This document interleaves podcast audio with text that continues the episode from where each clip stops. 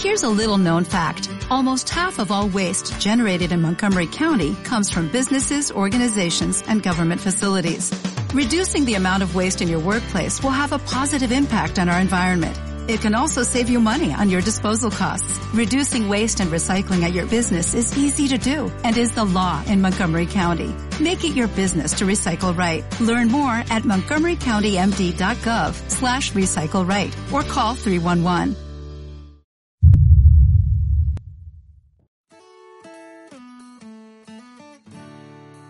Hola a todos y a todas. Un día más, soy como siempre Alex Tom Bosch y bienvenidos a mi podcast de viaje.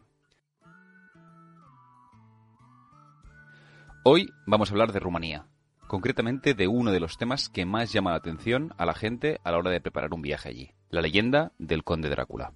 Vamos a ver qué hay de cierto y qué hay de leyenda y cómo podemos articular un viaje a Rumanía que nos permita descubrir esta fascinante historia. Pero como siempre, empezaremos hablando de algunas noticias que esta semana valen la pena comentar dentro del mundo viajero. Empezamos.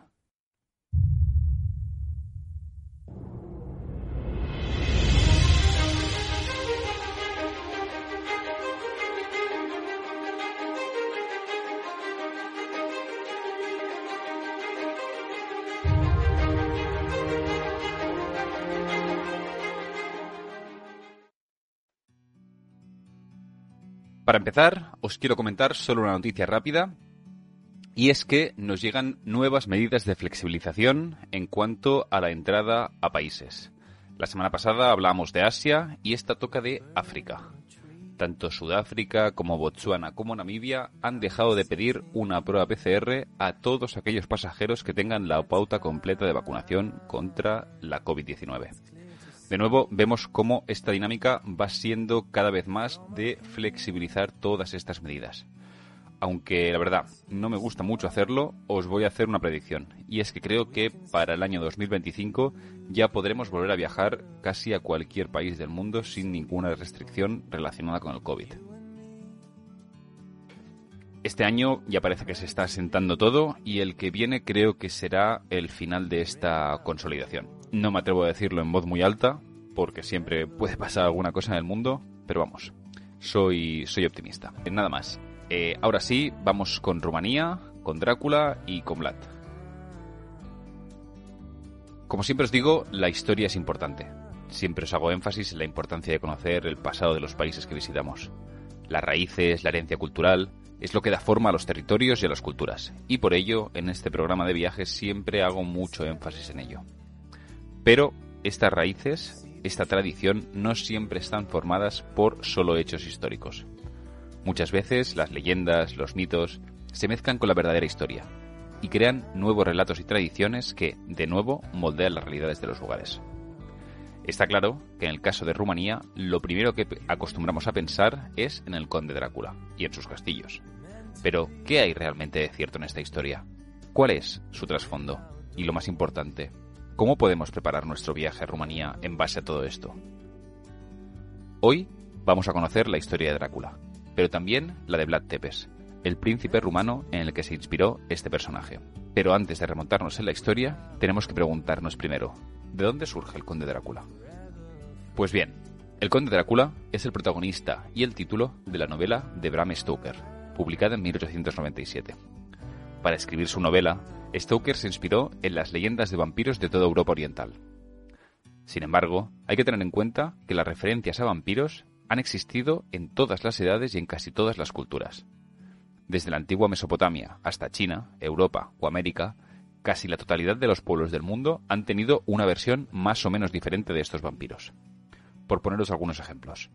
En el judaísmo existe la figura de Lilith, la primera mujer de Adán, quien según la leyenda se alimentaba de la sangre de los niños no circuncidados.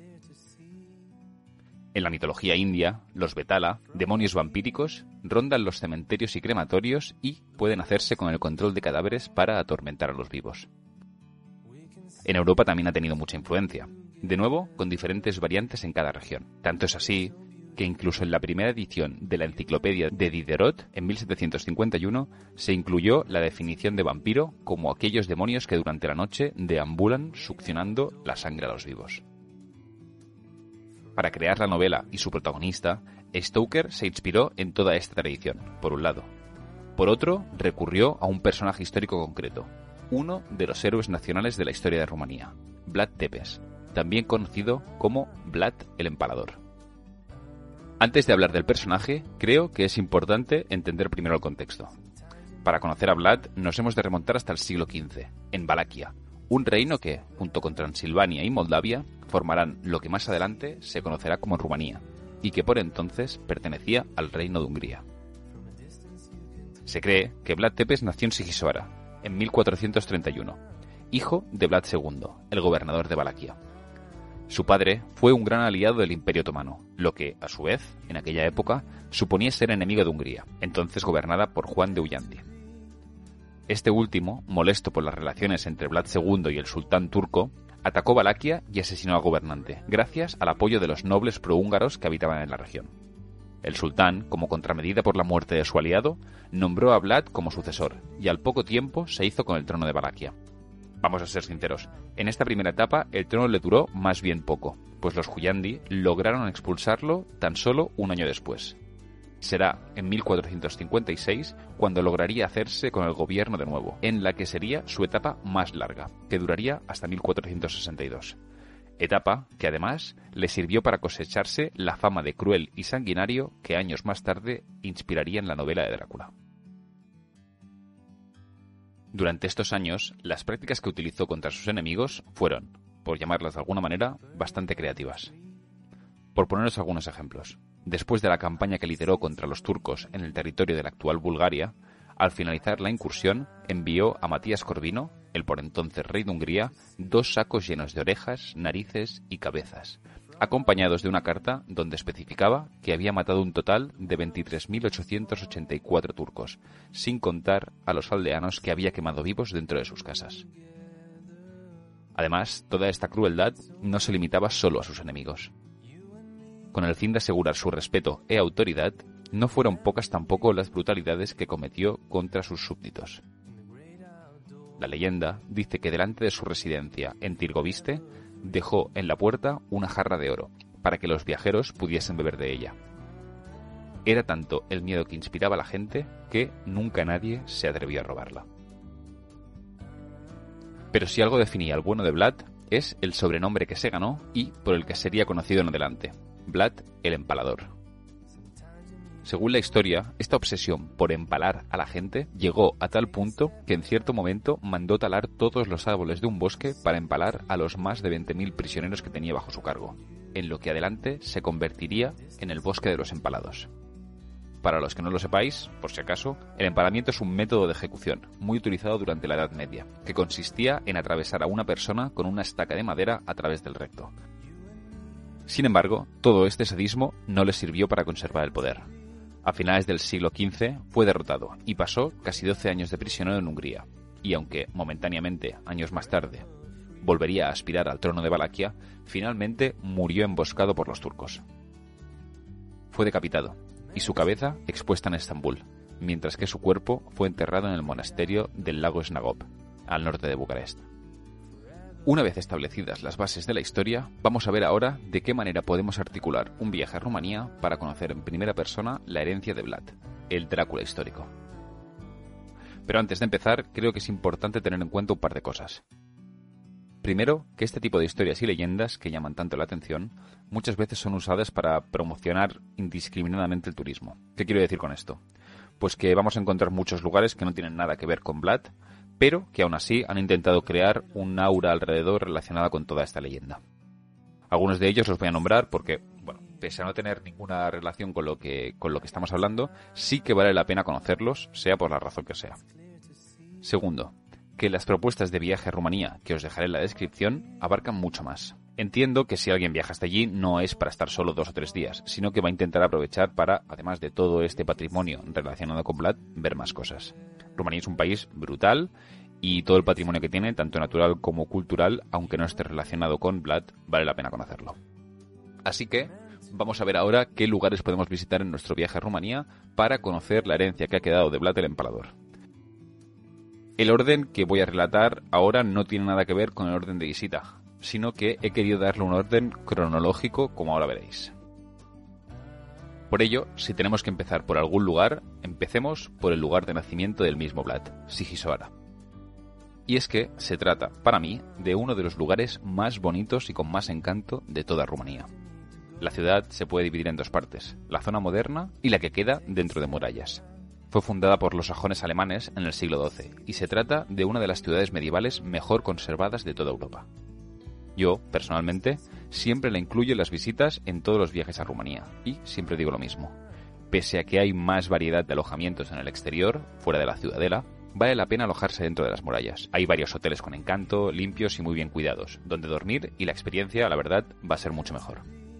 Si os dais un paseo por el centro, llaman especialmente la atención sus casas de colores, que, junto a este ambiente draculino de la ciudad, hacen que sea un lugar muy pintoresco. Además de las diferentes torres, plazas y edificios de época, me llamó especialmente la atención lo que se conoce como las escaleras de los estudiantes, un pasaje cubierto de escaleras bastante oscuro que te lleva hasta la iglesia de la colina.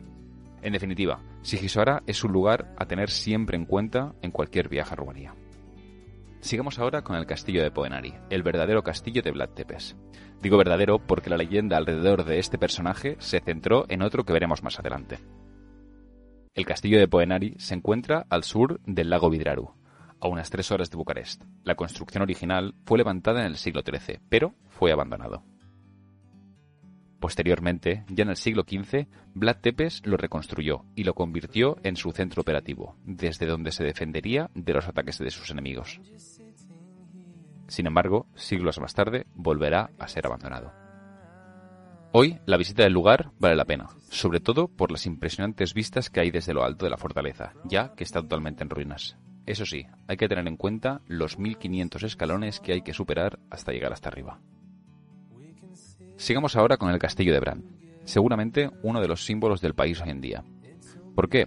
Porque se dice que este fue el castillo en el que se inspiró Stoker para describir la morada de su protagonista. Su buen estado de conservación, así como el fomento de la leyenda de Drácula por parte del mismo gobierno rumano, hacen que sea uno de los castillos más visitados del país, junto con el de Peles. Sea como sea, hoy el castillo de Bran se ha convertido en una atracción turística de primer nivel, y mucha gente lo identifica con Vlad y el conde Drácula pero nada más lejos de la realidad. En ningún momento Vlad vivió en Bran, sino que, como hemos visto, lo hizo en Poenari. Sin embargo, esto no quita que se trate de una visita interesante en el contexto de, un viaje a Rumanía, y por ello también os la quería recomendar. Hemos visto dónde nació, dónde vivió, y para acabar podemos visitar también dónde descansan sus restos.